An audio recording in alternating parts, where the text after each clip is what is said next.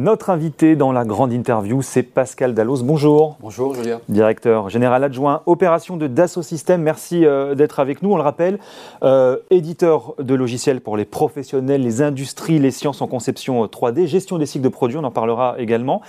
si on refait la petite fiche d'identité, mais vous allez me dire si je me trompe, mais 20 000 collaborateurs dans 135 pays environ, 300 000 clients, 11 grands secteurs d'activité. Ça, ça fait partie aussi un petit peu de, de vos enjeux. Et avec une montée en puissance, bien sûr, on va en parler, euh, du cloud, des environnements de travail intégrés. Comment finalement vous définissez aujourd'hui l'entreprise? Elle a complètement changé depuis 1980, euh, bien évidemment. On est les spécialistes de l'innovation durable. Et en fait, euh, c'était intéressant d'ailleurs le précédent, précédent interview. on voit bien que la société elle est face à des transformations profondes. Hmm. Et l'innovation est le moyen de répondre à ces nouveaux enjeux.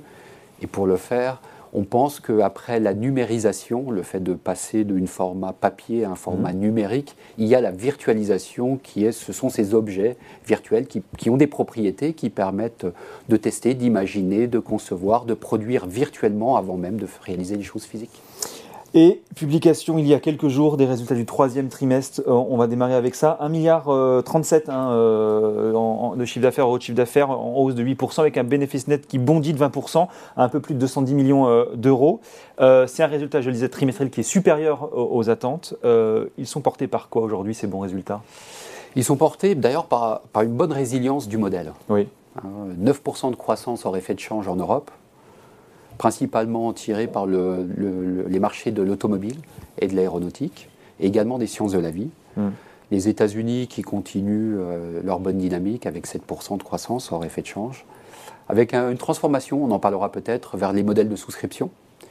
Et puis l'Asie, qui euh, aujourd'hui est aussi un moteur de croissance fort pour Dassault Systèmes, même si la Chine a un petit peu ralenti sur ce trimestre. Et même s'il y a aussi une grosse part de bénéfices et au taux de change, on dit merci le dollar également Exactement, mais tous les chiffres que je vous ai donnés sont hors effet de change. Bien sûr. Quand on regarde la marge opérationnelle, justement, on se rend compte qu'on est un tout petit peu en dessous des, 20%. Pour quelle raison? Non, on est au-dessus de 20%, on est à 36,1%. Un tout petit peu, alors un tout petit peu au-dessus de la marge, effectivement, oui. mais pour quelle raison, effectivement, vous regardez ça euh, aujourd'hui? On regarde ça parce que pendant, pendant deux ans, avec la péripétie, les péripéties du Covid, il a été relativement difficile de recruter.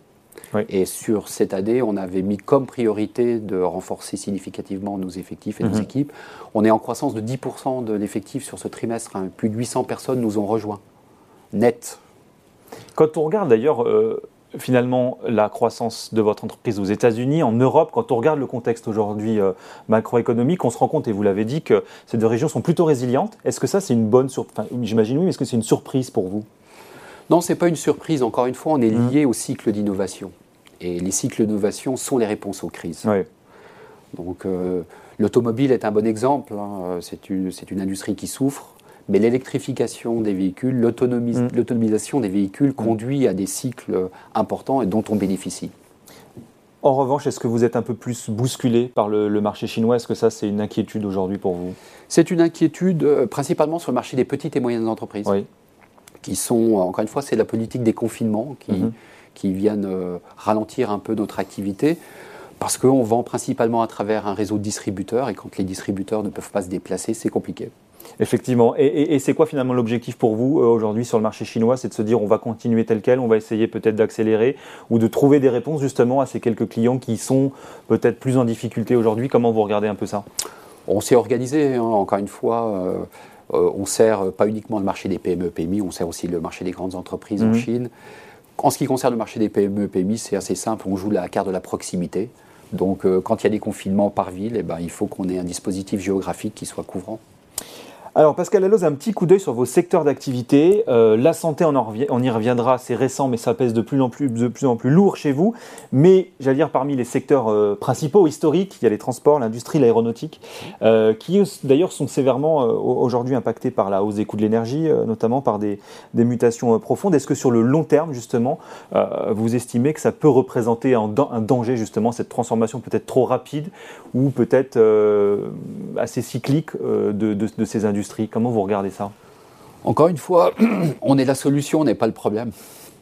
Hein, euh, quand vous faites face à l'augmentation des coûts des matières, par exemple, vous devez souvent reconcevoir euh, vos, objets, que ce soit mhm. une voiture, un avion, mhm, mhm. et prendre en compte ces nouvelles contraintes. Et pour nous, tout ceci, c'est une demande supplémentaire pour des nouveaux types de logiciels Par exemple, l'introduction des nouveaux matériaux est compliquée dans la plupart mm-hmm. des, industries mm-hmm. et on est aujourd'hui un des rares éditeurs à fournir ces solutions. Mais est-ce que finalement, vous, vous, percevez déjà sur ces secteurs, pour vos clients, finalement, cette, cette contraction, ce début de contraction de l'activité qui, qui, vous guette? On, on, le, on, le, voit très clairement par la baisse des volumes hein, de production, mais en même temps, si vous regardez ce qui s'est passé dans l'automobile, les prix ont largement augmenté. Euh, et je dirais, c'est en ceci que cette crise, elle est un petit peu différente de celle qu'on a vue euh, précédemment, c'est que la plupart de nos clients ont des réserves de trésorerie. Hmm. Et donc vous, vous estimez être à l'abri là-dessus aujourd'hui? On ne s'estime pas être à l'abri, on dit juste que le cycle d'investissement, il a besoin de continuer sur les, le cœur qu'est l'innovation, parce que c'est la sortie de crise. Un, mot sur l'inflation. Euh, justement, comment est-ce que vous observez et vous traitez, vous, cette question aujourd'hui de l'inflation et de la hausse des coûts? Euh, Et est-ce que finalement, à un moment donné, vous allez avoir une conversation, une réflexion, peut-être que c'est déjà le cas d'ailleurs, euh, sur effectivement une possible hausse de, de vos coûts aujourd'hui? Alors, j'imagine que vous observez moins, vous étudiez moins la baisse de vos marges, mais comment est-ce que finalement vous allez un petit peu opérer sur ce sujet? Soit, plus de 70% de la structure de coûts euh, chez Dassault. Systèmes, ce sont les coûts de personnel. Bien sûr. Et donc, c'est l'inflation salariale, le sujet. Tout à fait. qui a été tendu en début d'année, mhm. parce qu'encore une fois, euh, euh, le marché de l'emploi était tendu. Et puis, beaucoup d'entreprises n'ont pas augmenté pendant, pendant, pendant les années Covid. Ça n'a pas été notre cas. donc, on a été sur une augmentation de la masse salariale de 5% cette année. Mhm. Je dirais que la tension sur l'emploi se tasse, en particulier aux États-Unis. C'est plus facile de recruter euh, là ces dernières semaines. Et ça nous donne, je dirais, un peu plus de perspectives sur 2023. Mais le climat social reste bon chez Dassault Systèmes? Le climat social reste bon chez Dassault Systèmes. Le coût de l'énergie aussi, c'est un sujet quand on a des serveurs, quand on a une grosse consommation électrique. Euh, est-ce qu'aujourd'hui ou dans les mois à venir, vous estimez que ça, ça va être un sujet? Ça l'est. Hein, euh, ça l'est déjà. ça l'est déjà. Euh, on a la chance d'avoir des contrats qui sont des contrats pluriannuels et qui sont protecteurs sur mhm. les hausses de prix. Mhm.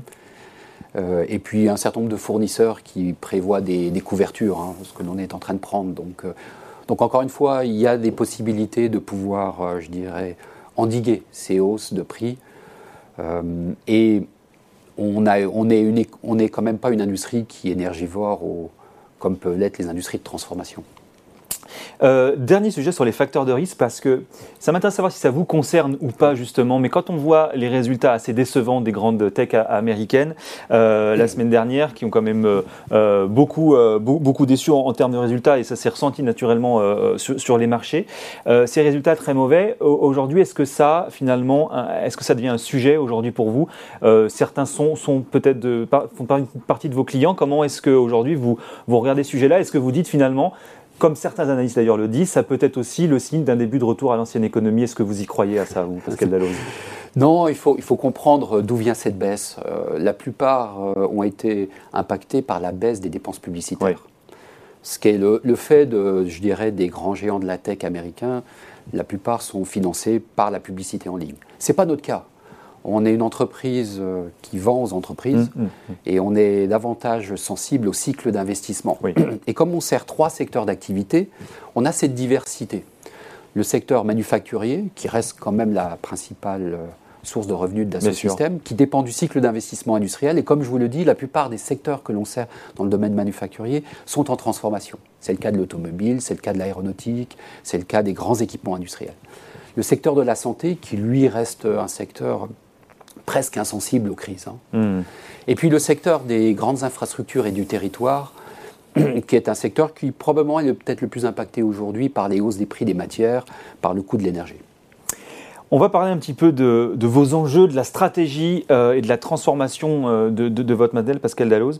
Est-ce que si je résume très grossièrement votre objectif, votre, votre, vos, vos problématiques futures, c'est finalement de passer d'un créateur, d'un éditeur de logiciels à euh, une plateforme de service euh, à destination des entreprises. Est-ce que vous, vous le résumez euh, comme ça aujourd'hui? Tout à fait. Je dirais, la, disruption, elle existe aussi dans nos secteurs. Bien sûr. Dans les secteurs de la technologie. Et au fond, c'est comme ça qu'on a différencié hmm. par rapport à nos principaux compétiteurs qui continuent de vendre des applications. Et nous, on a basculé il y a une dizaine d'années dans la plateformisation de notre propre, propre secteur. Ça a quoi comme avantage euh, bah vous, vous connecter l'ensemble de la chaîne, depuis le concepteur initial, depuis l'idée initiale jusqu'à l'utilisateur final.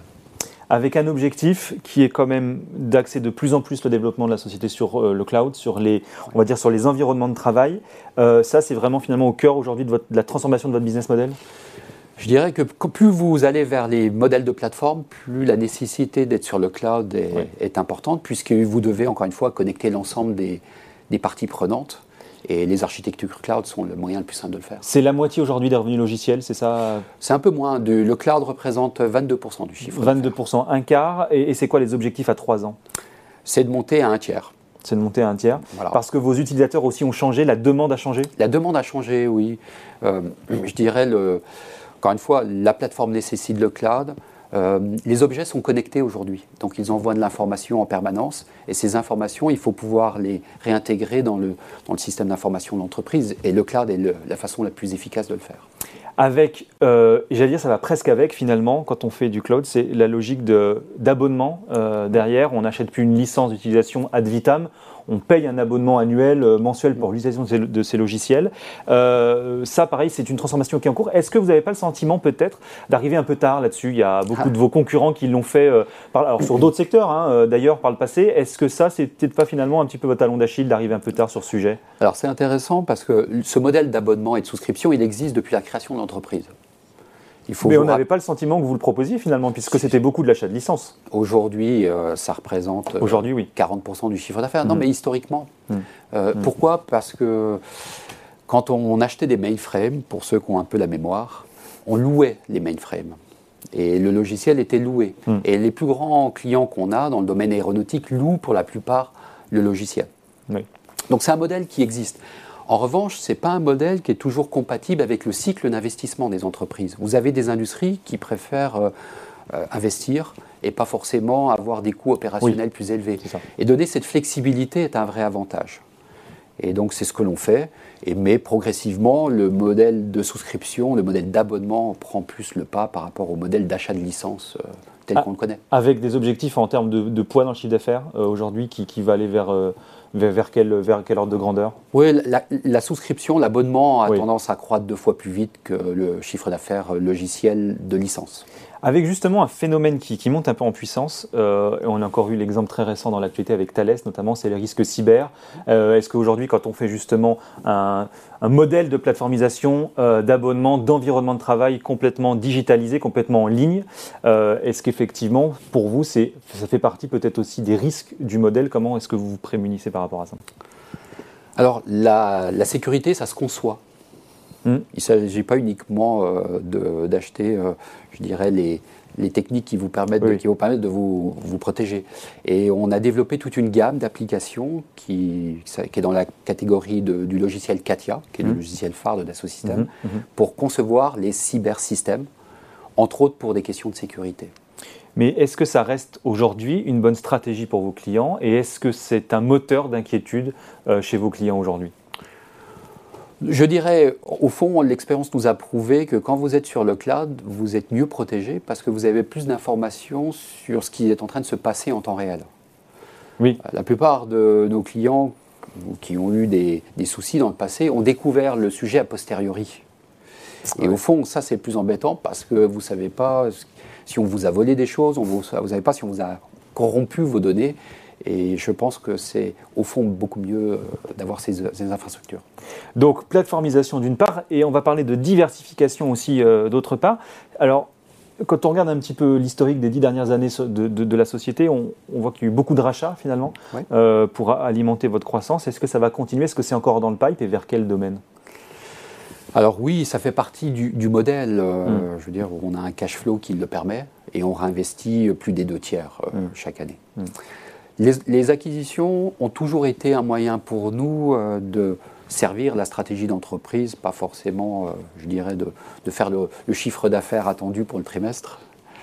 Euh, et, on continue. Donc si vous regardez historiquement, on a constitué nos portefeuilles d'activités qu'on appelle les marques euh, en faisant du développement organique et, des acquisitions. On s'est diversifié dans des nouvelles industries et dans des nouveaux secteurs sur les dix dernières années à travers des acquisitions. Et Medidata, dont on célèbre les, trois, les trois ans, là, est un bel exemple dans le domaine des sciences de la vie. Et je dirais, progressivement, on va vers l'économie de la donnée. Oui. Hein, on est un éditeur de logiciels, mais on voit bien que dans le monde numérique, euh, la conjonction du logiciel avec les données sont, les sont le fondement des nouveaux modèles économiques. Donc c'est, je dirais, ces perspectives-là qui s'ouvrent à nous. Et donc vous regardez aujourd'hui des entreprises, vous avez déjà des, des targets très précises? Oui, encore une fois, je vous l'ai dit, ça fait partie du modèle. Et puis, euh, on s'était endetté hein, pour, acquérir, pour acquérir Medidata. Mhm. On est à la fin de cette période de désendettement. Et je dirais que si les conditions de marché sont, sont ce qu'elles sont aujourd'hui, l'environnement sera propice, euh, en tout cas dans les, dans les mois à venir à des rachats d'entreprises dans le domaine de la data, on l'a bien compris. Euh, santé, ça c'est aussi un sujet pour vous. C'est quoi les métiers que vous allez renforcer? La santé en fait partie, j'imagine? Oui, les trois secteurs euh, tels que je vous ai décrits. Hein, la santé en est un, évidemment. Le domaine des infrastructures et des territoires est un domaine mhm. vaste mhm. sur lequel euh, on a, contrairement aux deux autres, on a des positions de leader établies. Nous ne sommes pas le leader. Et il y a moyen de se renforcer aussi sur ces secteurs-là. Un petit mot de la, de la bourse. Euh, l'action qui a bien grimpé hein, depuis, euh, depuis 4 ans, là, à l'heure actuelle, on aux environs de, de, 33 euros. Mhm. Mais on est quand même assez loin des 55 euros qu'on avait, euh, qu'on avait tapé. Bah, je crois que c'était il y a un an tout pile aujourd'hui. Pourquoi finalement l'entreprise, elle délivre des résultats solides, mais que la croissance du cours ne suit pas ou suit difficilement derrière? Oh, je ne dirais pas qu'elle suit difficilement. Moins 30% sur un an oui, bah, si vous comparez euh, au secteur de la technologie, je pense qu'on est une des entreprises les plus résilientes. Et encore une fois, euh, c'est lié à la, à la, qualité du modèle économique. Il y a 82% mm. de revenus qui est récurrent chez Dassault mm, Systèmes. Mm. Et ce revenu récurrent, il est en croissance de 10%. Je dirais que c'est juste, euh, encore une fois, la hausse des taux d'intérêt qui impacte euh, plus sévèrement les entreprises de croissance. Et, c'est quoi l'objectif sur le cours pour vous à, moyen terme? Vous voulez revenir assez rapidement sur, ces, sur, les, sur les niveaux qu'on a connus il y a un an ou un peu plus Vous savez, on a une entreprise de long terme euh, d'Asso System, ça nous caractérise. Donc au fond, je dirais, le marché, je lui laisse faire son, son travail. Et nous, on, on, fait le nôtre, c'est-à-dire on continue d'investir, d'élargir le périmètre de ce que l'on fait, de gagner des nouveaux clients. Et au fond, vous l'avez très justement dit, le cours de bourse de Dassault Systèmes, il est intrinsèquement lié depuis 20 ans à la croissance de l'EPS de Dassault Systèmes. Mm. Bon, bah, 17% de croissance sur ce trimestre-là, entre 18 et 19% sur l'année. Je pense que, mais, c'est quoi finalement vos objectifs avec la, bourse? Euh, L'actionnariat aujourd'hui, c'est 50% en bourse, 40% d'assaut et euh, un peu de dispatch sur les, 10 derniers pourcents. Euh, est-ce que ça, ça a vocation à bouger, à évoluer ou pas? Non, je dirais, quand on est une entreprise de long terme, c'est un avantage d'avoir un, bloc qui est stable. Et je crois que la famille, l'actionnaire d'assaut, mhm. qui est porté par la famille, est un actionnaire stable, qui comprend nos métiers et qui a toujours les enjeux également et les enjeux et qui nous a accompagnés dans, au cours de ces années.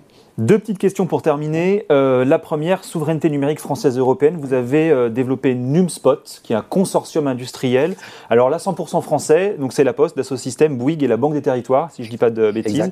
Euh, est-ce qu'aujourd'hui, ça veut dire, est-ce que ça veut dire finalement qu'aujourd'hui il y a une nécessité à retrouver, développer une souveraineté numérique française quand on voit ce qui se passe finalement dans, le contexte international que l'on connaît? Souveraineté européenne et souveraineté européenne, bien sûr. Mais vous avez raison. En fait, euh, euh, le cloud est souvent associé à la technologie.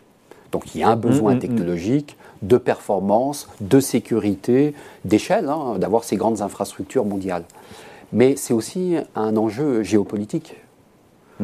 Euh, avoir une autonomie numérique, c'est tout aussi important que d'avoir une autonomie énergétique pour des questions de souveraineté, pour des questions de protection des données, pour des questions de, de, criticité des systèmes d'information. Euh, c'est ce que l'on a fait. Et encore une fois, on a développé nos propres clouds il y a plus de dix ans. Oui. Pour nos besoins internes. On l'a ouvert progressivement aux clients et là, il est évident qu'il faut s'associer dans, un, dans, une politique de partenariat avec euh, des entreprises qui ont aussi des singularités. Je dirais, la Poste amène euh, son identité numérique. Oui on ne peut pas imaginer faire des services souverains si on n'a pas l'identité numérique. Il faut avoir le contrôle des réseaux. Euh, c'est ce que Bouygues apporte. Bouygues apporte. Et puis un peu de financement aussi. Et un peu de financement. Et on, et on cible trois grands secteurs hein, qui sont des secteurs importants où la souveraineté a un sens. Mhm. C'est évidemment l'administration et les, services publics. C'est la santé. Mhm. Parce mhm. qu'aujourd'hui, vous le savez peut-être, mais euh, la plupart des attaques, euh, de cyberattaques, porte sur les systèmes de santé, les On hôpitaux, a vu les hôpitaux beaucoup, étant les premières cibles, mm. et puis les banques. Mm. Hein, et la Banque des Territoires est aussi actionnaire d'un certain nombre de grandes banques. La Banque Postale en est une, mais mm-hmm. pas uniquement. Mm. Et il y a besoin d'avoir ces infrastructures. un mot pour terminer, parce que vous parliez de numérisation et désormais de virtualisation. Ça, c'est effectivement l'enjeu des, des, prochaines années, des prochaines décennies même. il y a notamment, quand on parle de virtuel, on parle du métaverse les entreprises, alors américaines, pour pas la citer, Meta, qui est allée sur ce sujet, sur l'instant, ça lui réussit pas trop. Est-ce que, est que vous, euh, comment vous regardez ce sujet du métaverse? Est-ce que vous dites c'est, euh, on va dire, allez, euh, un effet de mode pour, je vais peut-être me faire, me, faire, me faire critiquer sur ce sujet, mais est-ce que c'est vraiment un, business d'avenir? Et est-ce que quand on parle de virtualisation, on pense nécessairement à un sujet de métaverse? D'abord, je serais un peu provocant, je dirais que l'histoire de Dassault Systèmes, c'est l'histoire du métaverse depuis 40 ans. Donc vous avez inventé le métaverse avant Facebook Bien, évidemment. Mais par contre, avec une différence majeure, hmm. c'est qu'on ne l'oppose pas à la réalité. Oui. On vient créer la connexion entre ces deux mondes. Au fond, pour nous, euh, le monde euh, virtuel est une extension du monde physique. On met un plus entre les deux. Quand on fait euh, la conception d'un avion, on va faire sa simulation, on va le certifier digitalement. Mhm, mhm. Et pour ça, on intègre l'ensemble euh, des données qui sont collectées dans le monde réel pour pouvoir le faire. Donc c'est cette capacité à pouvoir associer ces deux mondes qui est la clé.